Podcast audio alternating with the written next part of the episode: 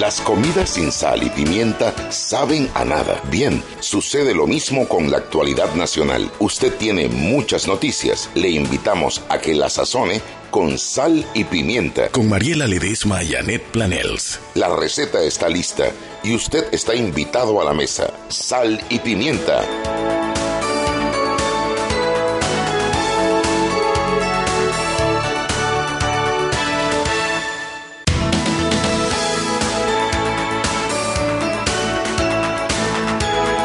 Buenas tardes, bienvenidos todos a Sal y Pimienta, un programa para gente con criterio, con criterio, con criterio. Mariela.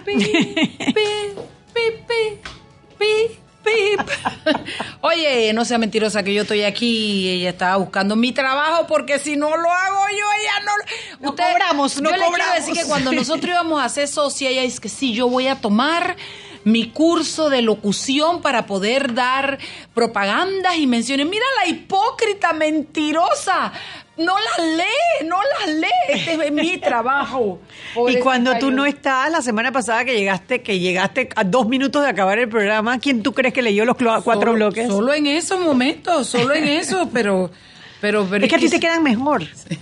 Al que hay que traer a Toto. Toto es el que la tiene que poner salsa y leerlo. Él también cogió el curso. sí, es cierto que sí. Oye, ¿esa es la prensa? Sí, no, bueno, porque la prensa viene. Yo necesito varias cosas rapidito. Lo primero que quiero invitarlos es a un concierto del el, el- el- el maestro Víctor Mata, sí, pero Víctor no se escribe con B alta, Mariela, se escribe con B chica, nunca te lo van a encontrar. Mira, este, este concierto de la Camerata Panamá es de orquesta y coro Camerata Panamá. Es un concierto de Navidad. Son tan hermosos villancicos. ¿Y dónde va a ser eso? Bueno, este concierto va a ser en el Teatro Pacific el domingo 22 de diciembre a las 11 de la mañana. Usted tiene que ir porque uno de esos placeres de la Navidad, usted dice el romponche, el dulce de fruta, sí, uno de esos placeres son los villancicos. Se han ido perdiendo esas tradiciones y cuando tú tienes una, un villancico cantado con una voz cultivada, con una voz eh, educada, que alcanza notas que no oyes fácilmente, con un acompañamiento de una orquesta eh, eh, eh, con música, cla- no es cla- porque no es clásica, sino música culta. Eh, bueno, cuando tú tienes todo eso y tienes un director como Víctor Mata, esto va a ser un éxito. Repite dónde va a ser. Va a ser en el Teatro Pacific, que si yo no me equivoco es el de Via- Avenida Balboa. Es ese que El le llaman el Teatro Asa. ¿verdad? No estoy bueno, segura. eh, eh, eh, maestro Víctor Mata, antes de que termine el programa, confírmeme dónde queda el Teatro Pacific, confírmeme si los boletos tienen costo, cuánto cuestan, eh, si los venden en taquilla, porque yo sí quiero promocionar este concierto. eh, esto, lo, estoy- esto lo estoy haciendo porque me provocó decirle a la gente, llénese del espíritu de la Navidad. El domingo 22 usted va a las 11 de la mañana, escucha esa bellezura, dijo mi hijo, y después usted se va a almorzar un buen jamón con un buen tamal y usted está hecho para la Navidad. Oye, Ah, dígalo. otra cosa que tengo por aquí también es de la Alex Shelderú, porque es que estamos, estamos, este, este me gusta mucho también porque, porque este es culturoso, mira. ¿A dónde estás, Alexandra Shelderú, por favor? ¿A dónde El estás? Grinch de Navidad. Ay, sí, pero ¿dónde está? Aquí está, mira.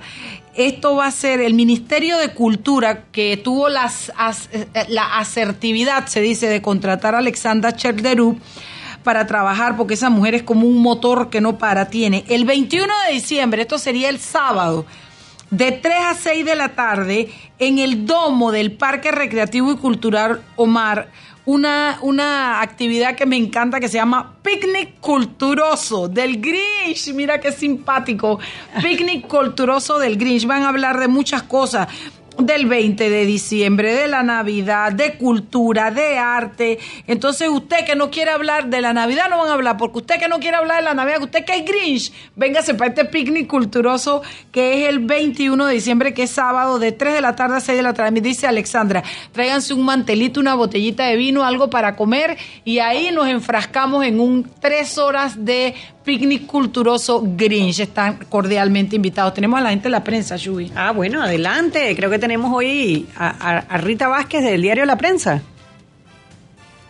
Aló, aló, prensa.com, el lugar donde Chuy y yo nos informamos. Aló, buenas tardes. Henry Hey. Cárdenas. ¿Cómo están? Bien, ¿y tú? Bien, gracias a Dios. ¿Tú eres en Grinch? posible. ¿Tú eres Grinch? ¿Ah? ¿Tú eres en Grinch? alguna cosa, en alguna cosa, en otras no. Bueno, quiero que sepas que si eres Grinch y no quieres hablar de Navidad y toda esa vaina y que regalos y que... 21 de diciembre. Es un picnic que dice- de- dice- me, me parece que decían que era de la primera dama. Yo no sé si estoy enredando las vainas. Sí, sí, yo leí es del despacho de la primera de la dama. primera dama, Cierto. ¿verdad? Me parece súper, súper creativo, súper divertido. Henry tiene voz de Grinch. Sí, bueno, Henry, En de alguna 3 a cosa, 6, Yo lo reconozco, ¿no? Yo lo reconozco. de 3 a 6 de la Grinch tarde, cosa. de 3 a 6 de la tarde, eh, en, el, en el domo del Parque Recreativo, este sábado, 21 de diciembre, y ahí te lleva de que, de que unos manicitos, una cosita para comer rica ya, tres horas de, de, de Grinch hablando hay unos con otros, ¿viste? Oiga, Dímelo. les comento, bien, me imagino que ustedes están deseosa, ¿no? Por tocar el tema, porque ese es el tema de las últimas 24 horas, eh, lo que hubo en la... ¿Insinúas que nos gusta el chisme? No, ¿Insinúas no, es que, nos ahí- gusta ahí el no hay bochinche? chisme, ahí no hay chisme. es una situación bien preocupante lo Sí, que se dio. sí. Y- y muy confirmada. La última actualización, estamos hablando de 15 personas fallecidas. Sí. Mire, quiero aprovechar antes de entrar en el, en el fondo, porque estoy viendo ahora mismo las imágenes de los familiares de estas personas, cua- ahora que tienen que ir a reconocer los cadáveres de Los sus- cuerpos, claro. Exacto. De, de enviarles un saludo especial. La verdad que tienen que estar pasando momentos muy difíciles. Eh, nos hemos concentrado en el tema de seguridad ciudadana, porque da susto el que eh, delincuentes puedan conseguir armas de ese calibre, acá 47 adentro de la cárcel, quién sabe qué armas se encuentren afuera y quizás hemos dejado de lado un poquito el dolor que está pasando las familias, eh, pues eh, los seres queridos de estas personas que fallecieron ayer producto de la violencia dentro del penal, ¿no? Es como se ha comentado durante el día, ¿no? Eh, aparte de por qué estaban allá adentro son seres humanos. Son seres e humanos. igual tienen derechos. Claro. Y se los violaron todos. Oye, y son Sí. papás, y son hijos, y son hermanos, y tienen familia, y son seres humanos. Sí, da, da dolor ver las, la- las imágenes de los familiares eh, que deben estar desconsolados y con toda la razón. El Estado les falló, o sea, Sí, sí. estaban privados Sí. de libertad. A custodia y del Se Estado. los devuelven muertos. Tú sabes, Sí. debe ser muy, Muy muy fuerte. Muy, muy fuerte. Muy fuerte. Así Y que en los, el- un abrazo de parte de aquí, de, de, de Sal y De Sal y Pimienta, a todas aquellas madres, hermanos, familiares de, de los fallecidos el día de ayer. Quiero que de- sepas que, perdón Ajá. que te interrumpa, que est- estaban bajo la égide, la responsabilidad del Estado. Y la gente está hablando bobadas de que esto y que... No, no, tú no puedes poner, tú no, ¿qué esperanza tú tienes en un Estado que tiene bajo su custodia gente? Fíjate, bajo su custodia y bajo su égide también tenían a los muertos del dietine- dietinel- Lenglicol. dietilenglicol. Así mismo. Me explico, esas cuando el Estado falla, cuando el Estado no hace su trabajo, cuando gente competente no es nombrada en los puestos, estos son los resultados. Usted puede criticarles la vida, usted puede criticar cómo vivían, lo que hicieron, pero usted no puede dejar de ver, uno, que eran seres humanos y dos, que el Estado les falló, como dijo Chuy. Y cuando decimos el Estado, no nos referimos ni al gobierno de Laurentino Oh. Cortizo, ni al gobierno de Juan Carlos Varela, ni al de Ricardo Martinelli, ni al de Martín Torrijos. Esto es un problema que viene de muchísimos años, Sí, cuidado señor. desde antes de la invasión. El tema de las cárceles, que no es un problema solamente en Panamá, es un problema pues a nivel latinoamericano. Así no es. estamos siendo capaces. No, no se cumple con eso en la mayoría de los casos con la famosa resocialización. Eso. Y yo sí creo que, que María Luisa Romero hizo un esfuerzo. Cuidado insuficiente, pues porque dentro de su Sí, espacio de poder obviamente no tenía eh, quizás ni el apoyo gubernamental necesario, ni, ni todos los, los factores que tenía que controlar, pero trató de hacer un esfuerzo primero de, de respetar los derechos humanos de los privados de libertad y de garantizar su, su reso- resocialización. Y entiendo que muchas de las personas técnicas que se formaron durante el gobierno pasado pues fueron removidas ahora por, por nombramientos políticos. Y yo ahí quiero hacer un comentario más allá todavía porque no se lo voy a dejar pasar a Fernando Correa, el periodista. Eh, hay un tuit circulando de Fernando Correa donde entre las cosas que dice, porque como Fernando tiene sus criterios y bueno, nadie se puede meter en esa parte, pero dice algo así como que, como lo mal que lo hizo María Luisa o lo que le faltó, lo que no hizo, pero alude y dice entre parto y parto, como que si, Mari- como que si a él lo hubiera parido una botella y no una mujer del calibre y del el nivel que era su madre doña Marta. ¿Cómo tú vas a, condicionar, a, equiparar, a, comparar a decir que el trabajo de una ministra e insinúas que entre parto y parto como que si eso fuera lo que no se lo permitió como que si parir fuera malo o fuera un delito. Yo te quiero decir algo, Fernando Correa, y tú sabes que si me encuentro contigo en la calle te lo digo de cara a cara, te faltó clase debieras pedir disculpa, debieras borrar ese tuit porque uno no se refiere a una mujer profesional, exitosa, de esa manera. Eso era lo que quería decir. Oiga, me quedo con esta reflexión y seguimos que el tiempo eh, apremia. bueno, eh, ya la recién del presidente, las personas que están siendo investigadas, eh, se ordenó separar del cargo a Walter Hernández, director del sistema de penitenciario, al igual que al subdirector Luis Gordón. También la medida, la misma medida aplica a José Melamed, comisionado jefe de la seguridad externa del complejo La Joya, y para el subcomisionado Ismael Argüelle, jefe de seguridad externa de la joyita y también para el cabo Rigoberto Pérez que estaba de turno en el pabellón 14. Además de esto, está eh, solicitó un informe que debe entregar tanto el ministro de Seguridad como el ministro de Gobierno. Mm, yo creo que esos dos ministros debieran revisar los nombramientos también, porque los de abajo no son los únicos, no se mandan solos. Oiga, no se mandan solos. Para mañana llevamos un detalle completo, una crónica específica con los, con los reportes de, de las necroxias, paso a paso, todo lo que ocurrió. Está bien, bien completa esta nota de todo lo que aconteció y lo que se está desarrollando en el día de hoy completa en estas últimas 24 horas la va a ver en la, en la prensa. Y van a hablar también sobre todas las secuelas que se dieron afuera de las cárceles, de los tiroteos que se le atribuyen a la, a la, a la guerra que tienen entre las pandillas, producto de eso. análisis con, con nuestro asesor eh, Rodrigo Noriega sobre eso, el tema de las pandillas, cómo se han apoderado de todo, de, de, todo esto y cómo controlan, todo, cómo tienen la capacidad de penetrar el sistema de justicia y también el sistema de la policía. Oiga, eh, también yo sé un tema que eh, es bastante, eh, va a generar para polémica, la resolución del Consejo de Gabinete que aprobó el día de duelo nacional, pero con labores normales. ahí todo se explica todo en la nota, los artículos del Código de Trabajo al respecto. Mucha gente estaba pensando de que iba a ser día libre. Hay y que los que trabajaban tienen que pagársele, como establece el código, el, recargo extra. Sin embargo, eh, no va a ser así. Eh, tenemos eso. Oiga, también aquí le tenemos a la directora Rita Vázquez eh, que nos va a dar detalles sobre algo muy especial para todos.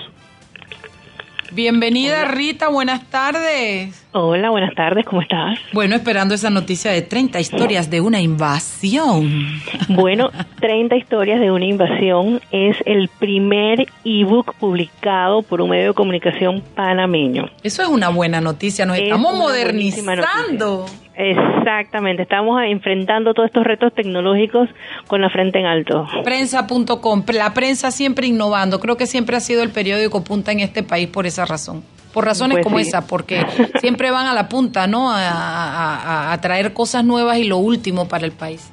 Excelente, Rita. ¿Y qué, contienen estas 30, historias? 30 historias sobre una invasión es un libro que tiene una compilación de 30 historias escritas por periodistas y colaboradores de este diario periodistas, algunos que ya no están con nosotros, otros que todavía están en este diario, colaboradores como Carlos Guevaramán y Edwin Cabrera, eh, Betty Brannan Jaén, ella le hace, por ejemplo, una entrevista persona a persona al, general Marx Cisneros y cuenta en detalle cómo fue que fueron esas horas previas a la invasión y esas horas eh, durante y después de la invasión. También tenemos una crónica de la periodista Ana Benjamín, que trabajó por muchos años en el diario La Prensa. Ella eh, cuenta también casi minuto a minuto los momentos de entrega, de la entrega de, Noriega desde la Anunciatura. También tenemos entrevistas eh, que hace 10 años se le, hizo, se le hizo a personajes que ya no están con nosotros, como el ex vicepresidente Billy Ford, el excontralor eh, Chinchorro Carles eh, también tenemos eh, entrevistas, digamos, a personajes que fueron muy allegados al régimen de Noriega, a otros que, eh, que estaban del otro lado de la, de la cerca, por así decirlo, eh, y contamos una historia que no habíamos contado hasta ahora, y es la historia que narra paso a paso la historia de la prensa con cada uno de sus cierres y cómo fue aquel primer día luego de la invasión que llegamos a este periódico y encontramos todo destrozado. Oye, qué, buena iniciativa. Muy buena, muy buena, porque es rescatar lo que se ha perdido, lo que no está en nuestros libros de texto, lo que tenemos que enseñarle de boca a boca a nuestros hijos, a nuestros sobrinos. Y tú sabes ahora que dice la historia de la prensa y el día que abrieron, yo recuerdo haber ido a la prensa ese primer día o esos primeros días y tenían... Eh, eh, militares, soldados del ejército durmiendo debajo de las escaleras, ¿no? Para proteger el diario La Prensa. La verdad que bueno, este ebook, ¿qué, qué, qué, qué precio tiene? Mira, el libro que lo pueden conseguir en Amazon eh, cuesta 4.99. Mira. El libro eh, lo pueden leer desde cualquier dispositivo digital, un iPad, una, un Kindle, un cualquier tipo de tableta que lea eh, el lenguaje iOS o que lea, lea el lenguaje Android todo lo que hay que hacer es bajar la aplicación de Kindle, que además es gratuita, y el, así pueden entonces bajar desde Amazon el libro eh, que está disponible desde ya. 30 historias de una invasión. Ya lo saben, eh, altamente recomendado. Nosotros lo, yo, yo lo voy a bajar, pero seguro Shugi lo va a querer leer al lado mío para no pagar los cuatro. Tú sabes cómo es. Mariela, ya lo bajé, ya lo tengo en mi celular. Además, me leí, tengo una prueba. La introducción la hizo Rita Vázquez, la acabo de leer. Así que para que veas que te gané. Bueno, entonces la que lo va a leer y no pagarlo al lado de ella soy yo. mentira, mentira. Otra maravilla tiene el Kindle, que también tiene el formato que te lee el libro. Qué ah, maravilla. Oye, tú sabes que sería un excelente regalo para mi mamá que no, que no ve. ¿Tú te imaginas qué rico que mi mamá pueda escuchar eso y tener un libro? Oye, qué buena idea. Es que el Kindle tiene esa particularidad. exactamente. Bueno, la verdad es que, es una broma lo de no pagar, porque yo creo que es un esfuerzo que hay que recompensarle a la empresa porque es un regalo para el país. No, y sabes que también tiene, eh, también para los muchachos, los muchachos jóvenes, ellos hablan de que no, no les gusta leer papel, que lo quieren leer todo desde el celular. Bueno, qué mejor excusa que encontrar este libro que les va a contar una historia que no han escuchado en la escuela y que no han escuchado en la universidad. Esta historia es importante conocerla porque todos tenemos la obligación de no olvidarla. Así es, Rita, tenemos que irnos al cambio, pero apreciamos mucho que hayas llamado al programa y nos hayas dado esta sorpresa y te prometemos que seguiremos promocionándola desde estos micrófonos porque es algo que vale la pena. Gracias a todo el personal de prensa. Chao, chao, nos vamos al cambio.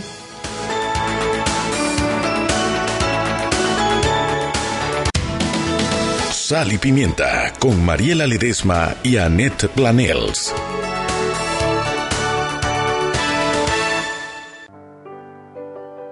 Siempre existe la inquietud de cuál es el mejor lugar para cuidar su patrimonio. En Banco Aliado tenemos la respuesta. Presentamos el nuevo plazo fijo Legacy, porque creemos en el valor del ahorro, la conservación y rendimiento de su capital y el fortalecimiento de su patrimonio. Banco Aliado, vamos en una sola dirección, la correcta.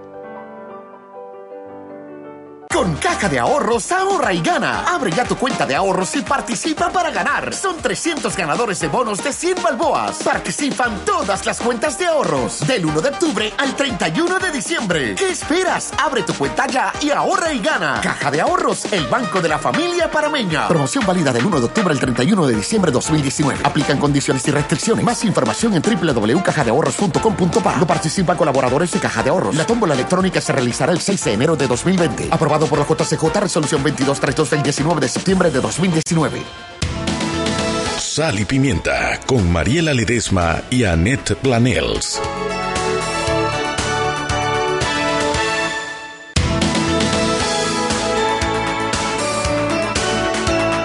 Y estamos de vuelta en Maestra, yo maestra, maestra, maestra, yo maestra. pero déjame recibir a nuestro radio escucha. maestra, yo maestra, maestra. Estamos de vuelta en Sal y Pimienta, un programa para gente con criterio que espera su turno para hablar. A ver, Mariela. Porque yo quiero recordarle a nuestros queridos oyentes, que el glucómetro VivaCheck tiene un amplio rango de hematocritos de 0 a 70%, capaz de evaluar recién nacidos, mujeres embarazadas, pacientes con anemia y otros. Son 900 memorias con fecha y hora, 5 segundos de tiempo de respuesta, tiene puerto USB para transferencia de datos, tiene, incluye 10 tiras de prueba y está de venta en la casa del médico Justo Arosemena y David Chiriquí.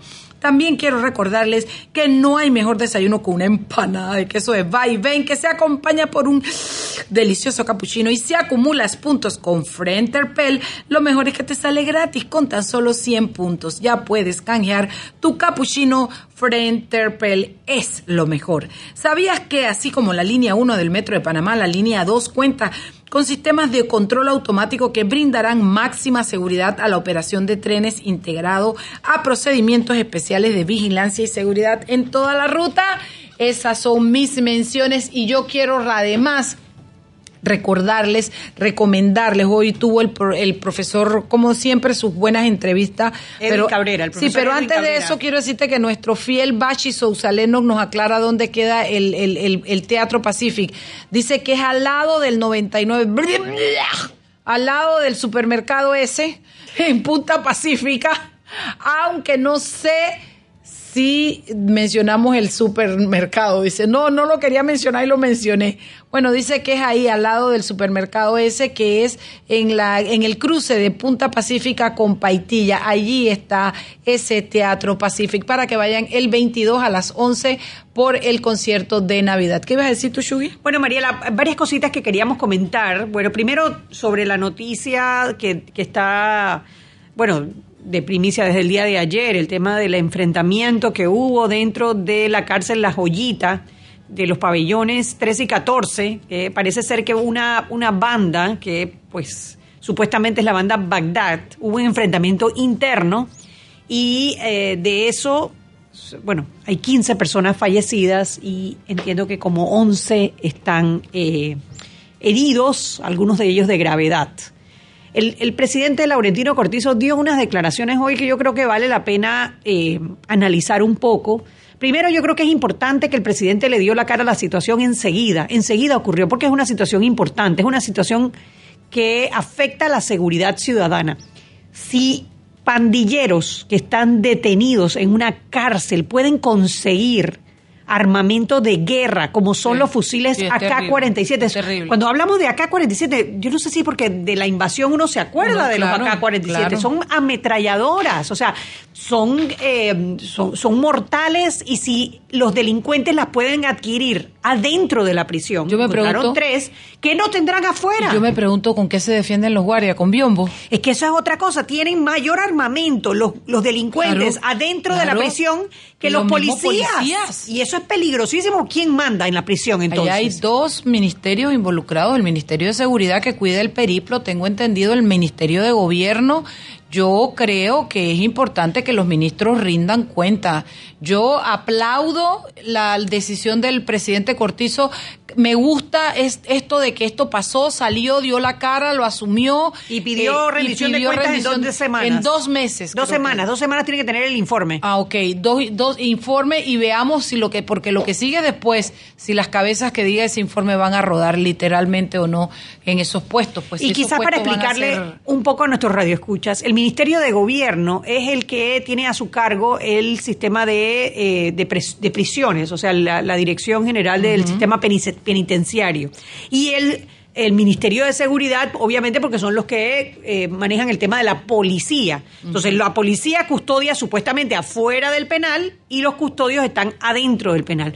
Para que haya pasado esa cantidad de armamento adentro de la prisión, tiene que haber complicidad de las personas que están vigilando. no hay manera. Lo dijimos ayer entre broma y en serio. Que tú metías de que, que una gileta entre un pedazo de carne, pero lo que estamos hablando es una AK-47.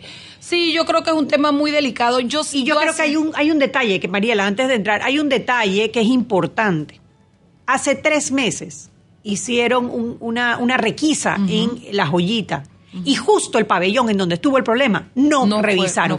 Usaron más de 600 ¿Dónde salió? Policías. Yo lo leí en algún lugar también.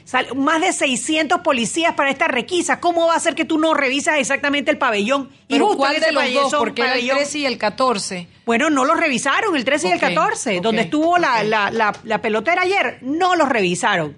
Y esas AK-47 y esos eh, 9 milímetros y esos revólveres, eso entró en complicidad con las personas que están vigilando. Y esto no puede ser, o sea, si tú no puedes controlar a las personas que tienes retenidas por delitos, ¿Qué esperanza tenemos de que puedas controlar a los que están afuera? ¿Quién está a cargo de la seguridad de este país? Sí, a cargo de quién estamos. Entonces tú tienes ahí al director de la policía, Jorge Miranda, al ministro de Seguridad, Rolando Mirones, y al ministro de Gobierno, Sí, sí, tienen que se rendir llama, cuenta. creo que Carlos Moreno, algo así se llama, que fue el que salió hoy hablando, el único que ha salido de los tres hablando, porque a mí también me llamó mucho Sí. la atención que en un incidente de esta magnitud, el que salga a hablar sea el abajo. subdirector de la policía. Sí, sí, sí, está raro. ¿Dónde está está raro. comando? Comando, comando, esperando respuesta de comando. ¿Dónde está comando? Esto es demasiado serio para que no den la cara a las, Sí, las personas sí, que tienen que garantizar la seguridad de los ciudadanos de este país. Los que están privados de libertad y los que estamos afuera.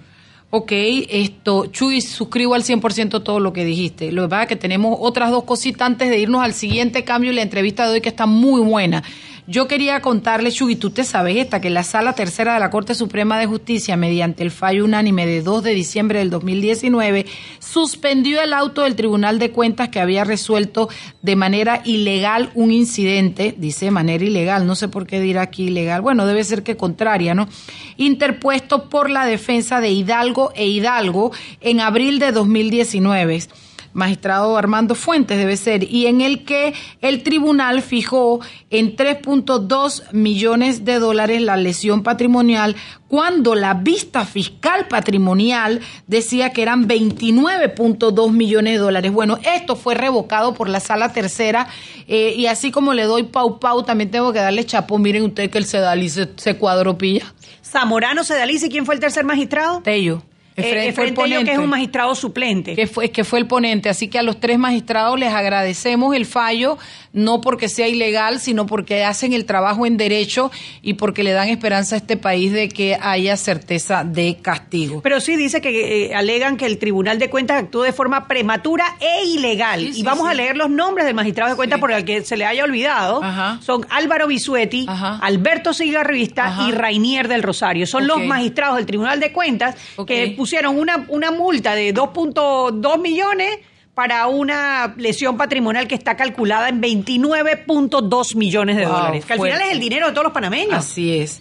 Eh, también en ese mismo sentido, esto quiero decirles que hoy el profe Edwin Cabrera hizo una entrevista que yo digo chapó. Yo me la voy a volver a oír ahora que voy de regreso a casa con los fiscales. Anet, tú no la pudiste oír, ¿verdad? No, no la pude escuchar. Te digo que la escuchemos ahora porque eh, es una vino eh, Tania Sterling, si no me equivoco, era la fiscal y Adesio Adesio, Mojica. Mojica. el juez. No, no, el fiscal también. fiscal también, perdón, donde vinieron a explicar el a sustentar su investigación sobre el caso del que comentábamos Comida ayer, deshidratada. comida deshidratada y de todo lo que dijeron, porque la verdad es que aclararon muchas cosas y, y, y esto es lo que debiera hacer el, el Ministerio Público y ya está bueno que les estén echando culpas y culpas y ellos no hablen de su trabajo y no digan, me parece muy bien que hayan venido al medio, me parece, tú sabes que Edwin es como mesurado en, en sus preguntas, no soy yo, que a lo mejor los fiscales pensarán que le voy a coger con un bate encima, no, él, él fue muy mesurado, muy respetuoso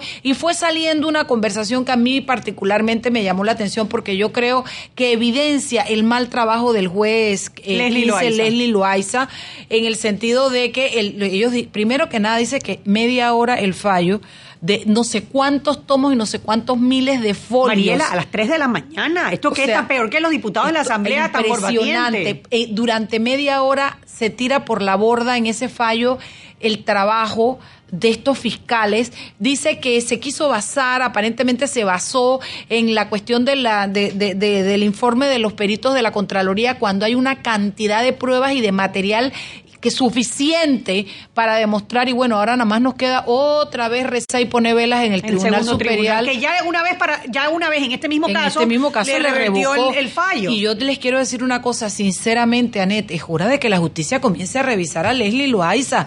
Leslie Loaiza lleva no sé cuántos fallos, todo. so- ¿Cómo es que la cosa? anulación sobreseimiento. Sobreseimiento. Anulación Todo lo que sobreseimiento. tiene que ver con estos sobreseimiento. casos de Ricardo Martinelli y de su gobierno. Y además es impresionante la cantidad de casos que le tocaron a él. Bueno, de, de más de, sí, creo que fue el 40% de los casos de Eso- alto perfil los tiene el eso juzgado tiene que 15, investigarse. Cuando hay 18 juzgados O sea, el, el- que el ven estos juez, delitos. el juez le saca la lengua a este país con esos fallos, con esas actuaciones.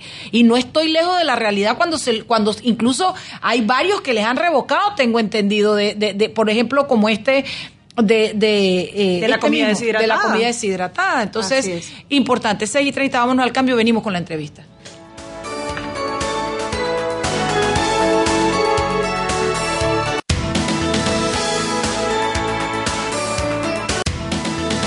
Sal y Pimienta con Mariela Ledesma y Annette Planels.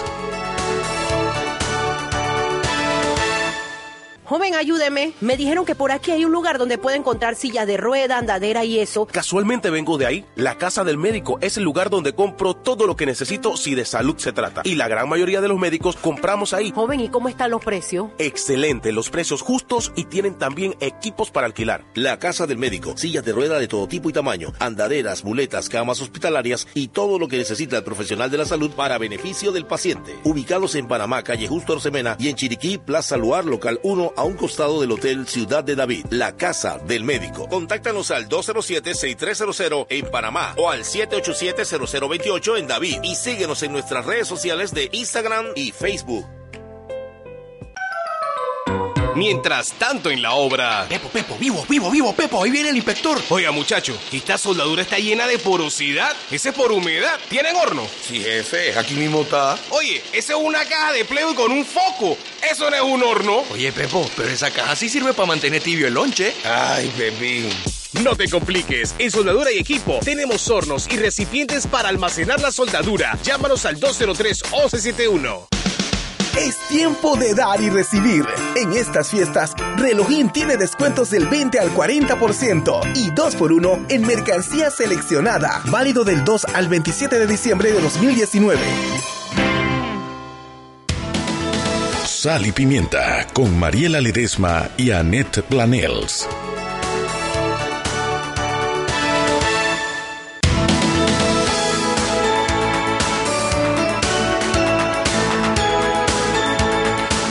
¿Dónde está el micrófono? Y estamos de vuelta en Sal y Pimienta. Chugui, no, pero no veo nada, Chugui. Mariela, no. Ay, no, quítenle el guandú detrás de la oreja a esta mujer. Oye, ven acá, Uber se ha mandado un regalo, unos lentes ray Chugui, pero yo no veo nada. ¿Por qué? Porque tienen una calcamonía de protección, Mariela. Ay, qué bruta. Ay, qué bruta, señores de Uber, un millón de gracias. Esto es un plástico grueso. Por favor, cuando me vean en Raivan, en la capital, dando vueltas por el país, ya sabe que es gracias a Uber. Muchas gracias, queridos. Que tienen una campaña que se llama Deja el carro en casa. Hashtag, ah. deja el carro en casa. Ya le quité el... ¿Cómo me quedan los lentes, Shugi? ¿Cómo se me ven? Bueno, a ver, a ver, a ver. Me voy a tomar la foto y la voy a subir a salipimienta.com. Presenta nuestra... No, Mariela, no, aguanta, aguanta. no puedes leer eso con los lentes oscuros. uno tapado menos. Vamos a ver, vamos a ver, no lo puedo leer así. Pero mientras te voy a decir que según las cifras de accidentes de tránsito superan los 40 mil por año.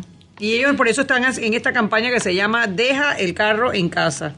Bueno, vamos a pasar con nuestros patrocinadores. Con Claro hay más puntos de pago, más cerca, más y Pago Caja de Ahorro paga todo sistema clave y nuestras sucursales.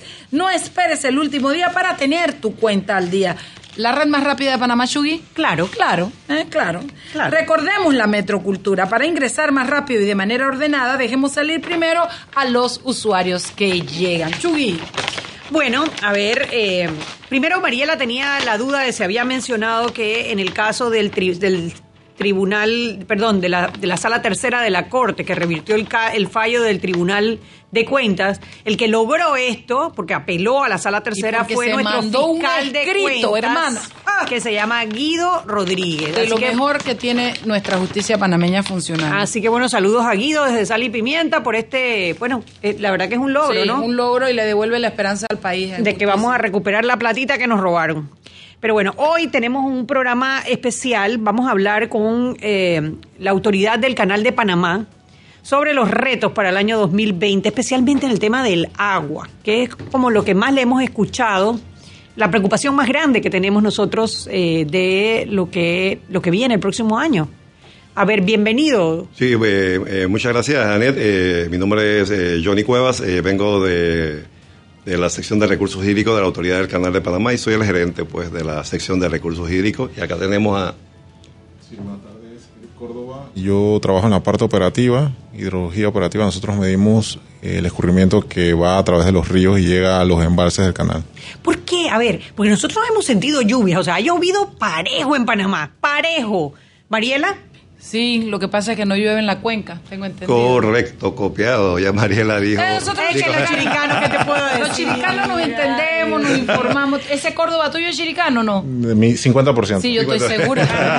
me, me voy, hasta luego, que le vaya boca, que tú eres flores, calla boca, que tú eres flores, tú eres Yus Sanguini, Yus, Yus, Yus. Yo soy de Flores. Tú eres de flores. Ya venga. pues. Sí, correcto, sí, como eh, dijo Mariela, eh, no ha estado lloviendo eh, donde debe llover. Ha estado lloviendo en algunas partes eh, y lo que ha eh, llovido es in- intensidad, no tanto en tiempo, no, no en la parte O sea, temporal. que cae el montón de Pero el agua. montón de agua en corto tiempo y por eso es el problema que se da que se están inundando pues las calles en la ciudad de Panamá y, y también que los drenajes pues no ayudan, ¿no? No podemos llevar ahí un- una tubería de la Argentina para allá. Ojalá pudiera la tubería al canal de Panamá. Pero sí, eh, ustedes podrán observar que desde hace meses, desde el año pasado, tenemos una campaña de ahorro de agua.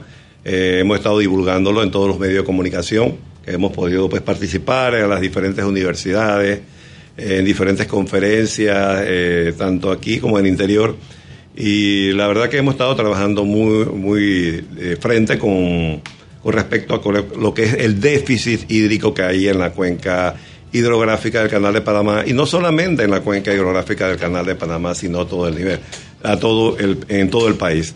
Por ejemplo, ya el Ministerio de Desarrollo Agropecuario pues declaró una emergencia nacional en, en seis provincias pues del país eh, y se empezaron a construir abrevaderos. Así que eso da indicio pues que hemos tenido un año bastante seco, uno de los años más secos en, en el, en lo que son los registros que tenemos en el canal de Panamá. El agua que alimenta el canal de Panamá es el- la misma fuente de agua que alimenta eh, el, el IDAN para la ciudad de Panamá.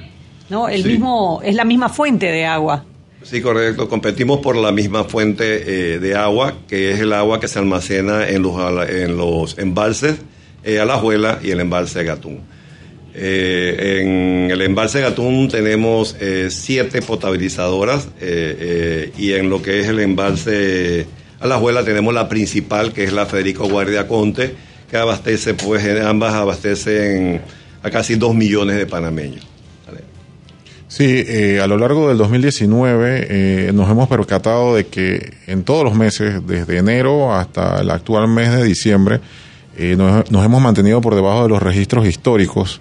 Es decir, que la lluvia a la que nosotros estamos acostumbrados, hemos estado eh, debajo de ese promedio. Eh, hemos logrado un déficit del 35% en lo que hemos medido. Traducido al idioma español común y llano, ¿por cuánto nos quedamos por debajo de donde debíamos haber terminado con nuestro, nuestro nivel de, de los lagos? Correcto. En lo que es el embalse Gatún, lo que es el embalse Gatún, eh, tenemos un metro cincuenta por debajo de, del promedio histórico, ¿no? ¿Qué quiere decir eso? Que eh, el volumen útil se almacena aproximadamente en tres metros en el, lo que es el lago Gatún.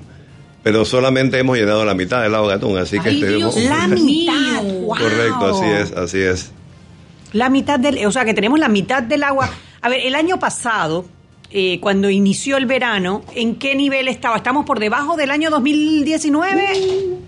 El año pasado eh, llenamos ambos embalses, eh, estamos, estábamos muy por encima de la condición actual. Eh, el problema es que la estación seca empezó muy temprano, empezó a finales de noviembre. Correcto. Entonces estuvimos los meses de, no- de finales de noviembre, diciembre, enero, febrero, marzo, abril, mayo, sin eh, precipitación que nos ayudara a, a- con nuestros usos, con el agua potable, con el tránsito de buques, con la producción de energía. Y es por eso que este año arrancamos golpeados y seguimos golpeados, eh, en lo- y esto se refleja en los niveles de los embalses, en el embalse Gatún principalmente. Y el año pasado, bueno, este año, pues, porque fue a inicios del 2019, hubo que hacer restricciones de calado para los barcos, o no tuvimos que llegar a No, esa... este año no llenamos, fue la, eh, el, lo que fue el 16, 17, el, el año niño, 2015, 2016. Sí, estuvimos eh, a finales del 2015, como en septiembre de 2015, tuvimos, eh, se anunciaron las restricciones, tuvimos una restricción inicial y en el 2016 sí se anunciaron tres restricciones de calado, pero solamente se aplicaron dos, ¿no? Eh, Pero este año no, pero sí las proyecciones son que posiblemente si no alcanzamos, no llueve lo suficiente ya para lo que falta ya para terminar la temporada lluviosa, que son escasamente una semana, semana y media, eh, si no nos llueve más, pues entonces vamos a tener, confrontar problemas, no solamente con lo que es el agua para la operación del canal de Panamá, sino para lo que son las potabilizadoras, porque las tomas, las tomas de las potabilizadoras están a cierta elevación y si bajamos más de ellos, pues entonces algunas tomas no van a poder garantizar pues el suministro de agua para la población. Parte del proyecto que se hizo para la ampliación del canal fue eh, ahondar más el, lago Gatún, ampliar la, capacidad de recoger agua del lago Gatún. Eh, se contempló que para poder, o sea, una cosa es ampliar la capacidad de recoger agua y otra la capacidad de, llenarlo, ¿no? Bien, eh, la cuenca del canal a lo largo de la historia eh, se comporta de manera casi constante. Es decir, en, promedio eh, la cantidad de agua que llueve sobre la cuenca es constante. El, tema es que nosotros podríamos aprovechar los años en donde tenemos exceso, eh, almacenarlo en el embalse para poder aprovecharlo durante las estaciones secas que son más fuertes pero eh, la profundización del cauce lo que ayudó fue a que el calado de los buques eh, fuera mayor, a pesar de que el nivel del embalse eh, se mantuviera más bajo. ¿Y em, qué vamos a hacer? Es que ahí, ahí quiero llegar a un punto porque me gustaría saber, o sea, Primero que es una, lo que veo encima es una crisis como las, como nunca hemos tenido, porque llegar a la mitad esto, esto no ha pasado. O sea, es quedarnos con la mitad de lo que debiéramos cosechar de agua en nuestros, en nuestros lagos. Veo venir una crisis importante para el verano, eh, pero me gustaría saber qué, ha hecho, qué han hecho en el canal, porque ah, yo tengo entendido, por ejemplo, allá en Río Indio se iba a inundar, creo que era esa parte. De repente yo vi que cambiaron esa medida y que, que si pensando en que había que expropiar, que había que desalojar a los colonos, a la gente que vivía ahí, o sea, han habido medidas que se han tomado, no se han tomado, cuéntenme un poquito de eso. Bueno, eh, estamos hablando de dos cosas distintas, ¿no? Nosotros tenemos medidas a corto plazo y medidas inmediatas y lo otro son proyectos. Por ejemplo, los proyectos que son los proyectos de capacidad hídrica. Esos proyectos son a más largo plazo. Estamos hablando que que un proyecto de eso entre que se hacen los análisis, hacen los estudios, se hace todo lo que es la geología, los diseños, estructura, etcétera, todo lo que van a hacer, los, los costos, se hace la licitación y todo eso, puede estar entre eh, mínimo a iniciar eh, a construir el proyecto como cuatro años, tres a cuatro años, y después de ahí la construcción que puede durar cuatro o cinco años más. Pero yo tengo entendido que ustedes habían avanzado bastante y que ya estábamos para el desalojo. Correcto. no, no, para nada. Desalojo, no se ha hablado nada de desalojo. No, a ver, a ver, a ver, Cueva, porque puede ser que yo te equivocara, Sí, sí, estamos en análisis, en estudio. Sí se está en estudio, Correcto, este, tenemos los estudios, debe estar finalizando para el próximo año. Y la pregunta es, ¿para hacer eso inundación no hay que sacar a la gente de ahí? Si en caso tal se selecciona esa, esa alternativa. Claro, de eh, esa alternativa estamos hablando. Pero es una y habría que indemnizarlo y habría que sacarlo para poder sería mucho más largo plazo. Claro, a más largo plazo. Yo sé que esa parte se ha eh, explorado. ¿Qué otras alternativas se sí, tenemos la alternativa de Bayano, que es una de las más, eh, una de las alternativas más potables, definitivamente porque extraer agua pues ya puede ser hidrogenerada, que ya ha sido terminada, y tomar la agua abajo y, traerla a través de un sistema de tubería. ¿A dónde? Hasta eh, a la abuela o hasta al lago Gatún. ¿Costo de transportar esa agua de allá de Casa Diante? Bueno, ahí sí no le puede hablar tanto de costo porque también está en análisis en estudio, ¿no? tenemos la compañía que está terminando ya todo lo que son todos los análisis, todos los estudios a nivel de prefactibilidad y que deben estar finalizando ya eh, a final de este año a inicio del próximo año. Lo que sí que la, la decisión, la decisión de... ¿De cuál medida? De cuál medida tiene que hacer lo más pronto posible y al final la tiene que tomar el gobierno eh, central con apoyo porque eh, ya eh, cuando se hicieron los estudios de capacidad hídrica para lo que fue la ampliación del canal que se inauguró pues el 26 de junio de 2016, se tenía pues el agua para nuestros usos hasta cierta fecha determinada. Pero ¿qué sucedió? Bueno, que eh, el IDAN, eh, y que es parte del gobierno también, pues eh, está compitiendo por la misma agua, como decía Anette, la misma agua, para tanto para el tránsito como para lo que es el consumo humano. prioridad uno sabemos que es el agua para consumo humano, por el agua que yo tomo también. Me dice la gente, no, que usted nada más quiere el agua para que pasen los buques. Yo digo, ¿y de qué va a vivir mi familia? Yo, yo me baño. me baño, así, eh. mismo, así mismo es, digo. Entonces, eh, yo tomo esa misma agua. Exacto. Una cosa que la administremos, pero al final tenemos que garantizar el agua para consumo. Bueno, yo corté ahí porque yo quería como terminar diciendo todo lo que nos está pasando y dónde estamos, pero el próximo bloque a mí me gustaría que entráramos con la pregunta que tú estabas haciendo, Shui, es ¿qué hacemos? Correcto. ¿Qué Sí. viene? ¿Qué viene? Vámonos al ¿Cómo campo. sobrevivimos el verano? Vámonos. Correcto.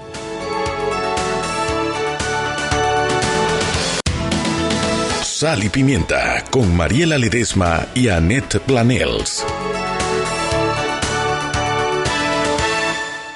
Rapid Print Panamá te ofrece la mejor calidad, el mejor precio y un servicio confiable. 5.000 volantes mitad de página por un lado a 199 más 7% y por ambos lados a 296 más 7%. Para todo tipo de eventos corporativos, feriales y empresariales, aprovecha nuestras megas ofertas y promociones. En Rapid Print Panamá encontrará todo tipo de papelería, rotulaciones, material pop, banners y stands. Contáctenos a nuestras oficinas 303 4010, 303 4011 y 303 4012 o visita nuestras oficinas en Obarrio, calle Juan Ramón Polce, local 5. Pregunte por nuestro servicio Rappi Express, 24 y 72 horas de entrega. Siempre existe la inquietud de cuál es el mejor lugar para cuidar su patrimonio. En Banco Aliado tenemos la respuesta. Presentamos el nuevo plazo fijo Legacy, porque creemos en el valor del ahorro, la conservación y rendimiento de su capital y el fortalecimiento de su patrimonio. Banco Aliado, vamos en una sola dirección, la correcta. El buen gobierno continúa con la entrega de títulos para nuestra gente en todo el país. Tengo mi pedacito de Panamá en la mano. Que Dios bendiga a nuestro país. Gracias, señor presidente. Gracias por la entrega de que nos está dando hoy este título de propiedad. Gracias a usted, ahora hemos tenido nuestro título. Ha sido una lucha muy ardua para que hoy se cumpla uno de esos peldaños. Estén recibiendo hoy sus títulos de propiedad. Por ello y por un país más justo y de oportunidades para todos, unidos lo hacemos. Pasaste todo el año recibiendo puras excusas, usas, usas, usas. Te mereces data ilimitada, llamadas ilimitadas y amor ilimitado. Adquiere un chip con un plan prepago desde 5 dólares y te regalamos otro con 6 meses de llamadas ilimitadas gratis a un número favorito. Te mereces estar en la red LTE ilimitada más rápida de Panamá. Te mereces Digicel. Más información en digicel.com. Sal y Pimienta con Mariela Ledesma y Annette Planels.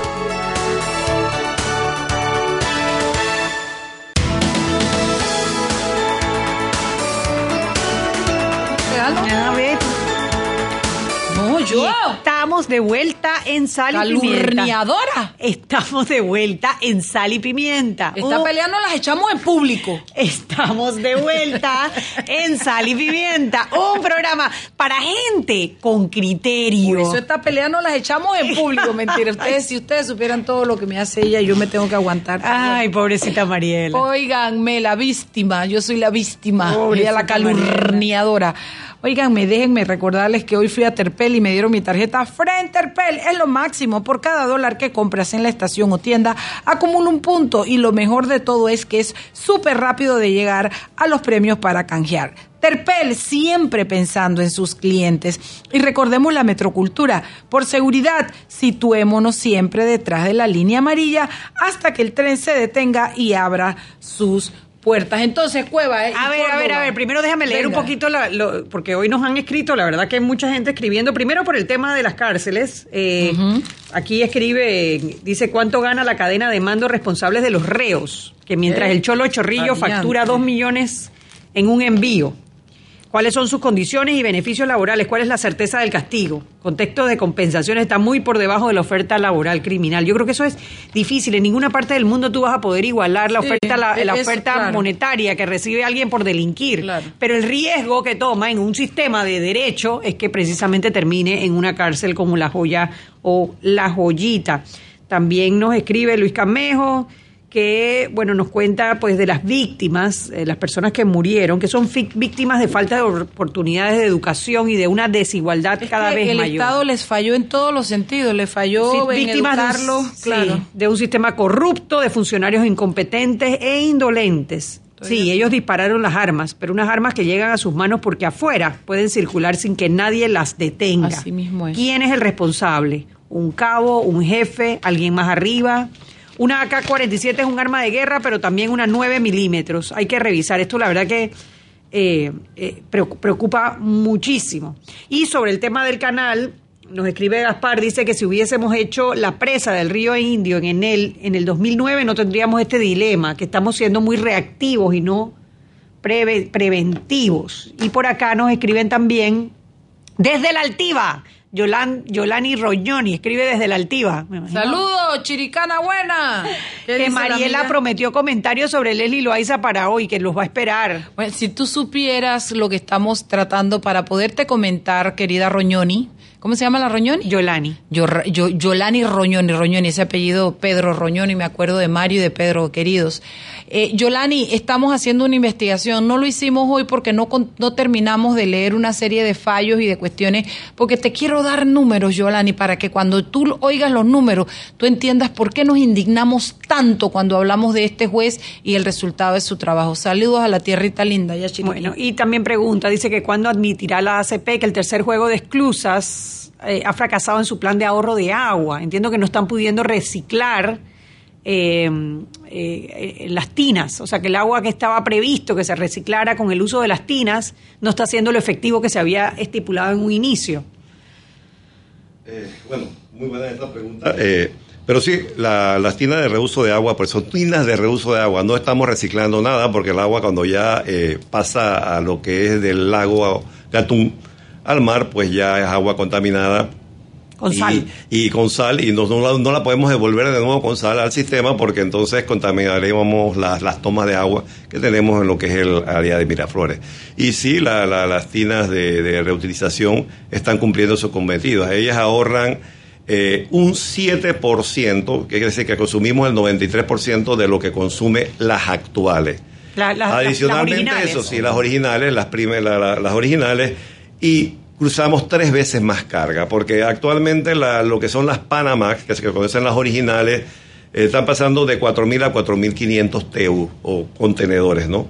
Y con las, eh, eh, las nuevas esclusas estamos cruzando de 12.000 a 14.500 TEU. Usted me dice la magnitud de la cantidad que estamos usando con menos agua. Así que sí, ellas están llenando su cometido. Lo que no pueden es devolver el agua. No podemos devolver el agua. ¿Y qué sucedió? Si hubiéramos estado dentro de un régimen lluvioso, normal, para la temporada hubiéramos llegado los embalses y no hubiera problema ahora mismo. El problema pues que, que la lluvia no cayó donde debe caer. Y preguntó Córdoba, ¿qué vamos a hacer? ¿Qué es lo que nos espera? Cueva, Córdoba. No, nosotros eh, eh, desde mucho tiempo, desde que inauguramos las la nuevas cruzas ya el 26 de, de junio del 2016, del 2016, pues se establecieron muchas medidas, muchas acciones. Y es más, la ACP a través de esos programas de innovación ha, incentivado lo que es el ahorro de agua en lo que son las operaciones mismas de esclusaje en el canal. Por ejemplo, se tienen llenados cruzados entre las esclusas. Esas son medidas que se están tomando, aunque le ocasionan más tiempo a lo que es los esclusajes o, el, transporte de los Claro, porque, eh, claro, porque se retrasa más, pero, pero ahorra, agua es cruzaje simultáneo. ¿Qué sucede? Pasan dos o más buques en una misma cámara. Eso es novedoso. cuando la gente se pega ahí en el, en el corredor sur que no quiere pagar y se pega al carro se, que se pega al carro si quiere pasar. Entonces quiere pasar no dos, sino tres. Así mismo. Se meten tres, cuatro pequeñas embarcaciones se meten dentro de una cámara. Eso te ahorra agua. Y hacen todo el cruzaje y todo el trayecto así. Eh, la suspensión de la asistencia hidráulica. La asistencia hidráulica era para cuando eh, la, teníamos el tránsito de las Panamá, que eran aproximadamente 36, 37 cruzajes, ¿qué sucedía? Había que acelerar mucho más el tránsito porque era demasiado, porque si no las colas en lo que era el Océano Pacífico o el Mar Caribe, pues se complicaba. ¿Qué sucedía? Se usaba más agua, pues teníamos agua disponible, entonces hacía asistencia hidráulica. Ahora se eliminó totalmente. Así que ese es uno de los ahorros, ¿no? Eh, suspensión total de la hidrogeneración en lo que es Gatún. Ya eso ya no se... a menos que tengamos... nosotros tenemos eh, eh, dos plantas generadoras de, energía hidroeléctrica con agua. Una es a la, lo que es Maden y una es Gatún. La de Gatún se ha cerrado completamente. En caso solamente que tengamos exceso de agua, que en vez de vertirla al mar, entonces hidrogeneramos. Así que eso impacta también a lo que es la finanza. Eric. Eh, Eric, algo que quieras agradecerte, pero también quería preguntarte, eh, con el agua que tenemos, con lo que lleguemos, primero que parece que va a llover como hasta finales de diciembre, ¿cuál es la expectativa? ¿Con cuánto pasamos para el próximo periodo? Pero además de eso, ¿Qué, qué, nos espera si es que vamos a tener que bajar el calado, si es que vamos, cuáles son esas otras medidas que en caso de que sean necesarios se tendrán que tomar? Bien, por ahora lo que podríamos hacer es mantener las medidas que se han adoptado durante todo el 2019, extenderlas hacia el periodo de la estación seca del 2020. Eh, además de eso, eh, nosotros eh, hicimos este año una estrategia de llenar el embalse a la juela que es, que es más alto, más elevado. Entonces, poco a poco, a medida que lo vayamos necesitando, vamos pasando esa agua hacia Gatún, donde hay otras potabilizadoras también, y por supuesto, donde está el negocio principal, el cual eh, es el tránsito de buques. Si nosotros eh, mantenemos eh, esta estrategia, definitivo, y como en otros periodos secos que han ocurrido anteriormente. El niño 2015-2016. En el 82 y en el 97-98 eh, jamás se ha interrumpido el servicio de agua hacia la población, porque igual todos los empleados del canal se verían afectados de la misma forma. Así que eh, velamos por nosotros mismos, por los demás. negocio a los panameños. Y por el, tránsito de buques, que es el principal negocio y el propósito del canal. O sea, que puede ser que, que, va a estar duro, pero que podemos sobrevivir. Y el, mensaje de que me dijiste antes, Cuevas, de que esto no es comida para hoy, hambre comida para, hoy para mañana. Sí. Háblanos un poquito de, de eh, ese tema. Con esto eh, queremos decir pues que eh, estamos alertando a la población que hay que hacer uso responsable de agua. Esa es la parte principal. Nosotros usamos el agua potable que, que se para carro, para, bueno sí mismo. que se produce que se produce en las plantas potabilizadoras. Y eso tiene su costo. Es que la gente no entiende a veces eso tiene su costo. Dice la gente no que deben dar gratis el agua yo digo bueno que la vayan al río y la traigan se la lleven para la casa pero no es así. Hay que potabilizarla. El agua es salud. Si tú no le brindas agua potable a la población vas a tener una población enferma que va a impactar económicamente estás mermando estás mermando el recurso correcto así es. La cosa no es como antes cueva ya no es que yo claro que, yo y no sobre el agua, ya no es, hay que hacer un uso responsable. Y cuando digo hacer un uso responsable es que en tu casa tomes medidas adecuadas de, gasto. En vez de ya de, tomar una ducha de una hora, pues, oye, cinco minutos es suficiente, tres minutos es suficiente. En vez de dejar el grifo abierto para lavarte los dientes, yo oye, te voy a decir lo que yo hice. Yo cogí un, litrito. Un, litrito de esos de, Coca-Cola. Pues, páguense del bus, páguense la pauta, bueno, de esa de soda, pues. Y le puse un poco de piedrita eh, eh, y, lo, metí adentro del baño, del, servicio para que cuando baje la cadena sea menos, el agua que usas. No, y, hay muchas, muchas medidas que hay que tomar, eh, por lo menos en la, en la casa, si se te dañó el, grifo del, cualquier grifo de esto. A veces con 10 centavos se, se, tapa eso, pero que es la cantidad de agua que se bota. Hoy fui al baño en los juzgados de familia y sabes que es de esa que tú presionas, te da el agua y, se, y, se, apaga sola. Oiga, hermana, yo me lavé las manos, los codos, los pies y todavía esa vaina seguía echando agua hasta que paró. Es, exagerado porque no me lavé nada de eso, pero me lavé las manos y me quedé parada viendo y bota agua. Y Esas son cosas que tú las regulas para que te boten un poquito de agua, lo suficiente para lavarte las manos y se cierre. O sea, yo ahí quisiera que los dos eh, tienen un minuto cada uno, le den un mensaje a la comunidad en ese sentido. Y el mensaje que le tengo para todo el pueblo panameño es que tenemos que compartir esto. Porque la gente dice, ah, ese es el, ACP solamente. Pero sí, eh, eh, los aportes que da la. Sí, sí, ese cheque de 1.386 millones, ¿no? 1.786 millones. 1.786 millones que tenemos el otro año. año y para, agua. Y que para el próximo año, eh, en el presupuesto tenemos 1.824, 1.842, 1.824. Si hay agua. Pero son más, si hay agua. Entonces, quiere decir que eso debe impactar de alguna forma eh, si no tuviéramos ese dinero y no entrar a las arcas del Estado, definitivamente vamos a impactar muchos proyectos sociales. Por si usted cree que nada más es que le estamos pidiendo que ahorre para que el canal funcione, para que usted sepa, ah, todos esos 100 a los 70, todas esas becas universales, todos esos lentes del seguro, todas esas cosas que entran por esos acuerdos que hacemos sociales, vienen todo financiado con esa plata. Córdoba, tu último mensaje. Sí, eh, es una realidad que la población eh, en Panamá y el mundo sigue creciendo. Eh, la demanda por la misma cantidad de agua, porque es finita, va a ser una competencia fuerte. De hecho, se habla por ahí que las futuras guerras van a ser por el agua. Y, me parece que tiene total, la total razón porque esto, por ejemplo, nosotros todos los días nos tomamos ocho tránsitos en agua potable. O sea, esa agua puede ser utilizada para tránsito de buques, conseguir más dinero, pero no. Es eh, el, recurso vital de cada una de las personas y, tenemos que, que Bueno, yo también hay otra cosa que yo ahorro, pues que yo no me baño los domingos. Yo esa agua yo me la ahorro. Sin vergüenza. Yo me lavo los dientes porque bueno, pero yo los domingos no me baño y digo, ahí va mi aporte para el canal. El, sacrificio. Para que no, para tener agua usted puede hacerlo. Usted se imagina. Excelente. Usted se imagina unos 10 mil gorditos como yo, no bañándose los es un ahorro. Así que cada uno sea creativo. Chugui, qué bueno tuvo el programa. Excelente. Siete de la noche. Le agradecemos muchísimo por habernos acompañado. ¿Y mañana? Mañana. Mañana, hay un interesantísimo programa. No, mentira, mentira. Mañana tenemos un programa. Déjame. Se me olvidó. Ella ¿No era lo laboral? Eh, sí, exacto. Mañana tenemos a la ministra de Trabajo. A la mismísima. Doris Zapata, vamos a hablar de la mismísima ministra. mínimo, aumento o no aumento. Esa es la Preparen su pregunta para que las manden todas por el WhatsApp 61315565. Jimmy. Gracias. Gracias, papá. Chao. Hasta mañana. muchas gracias. Quedó bueno.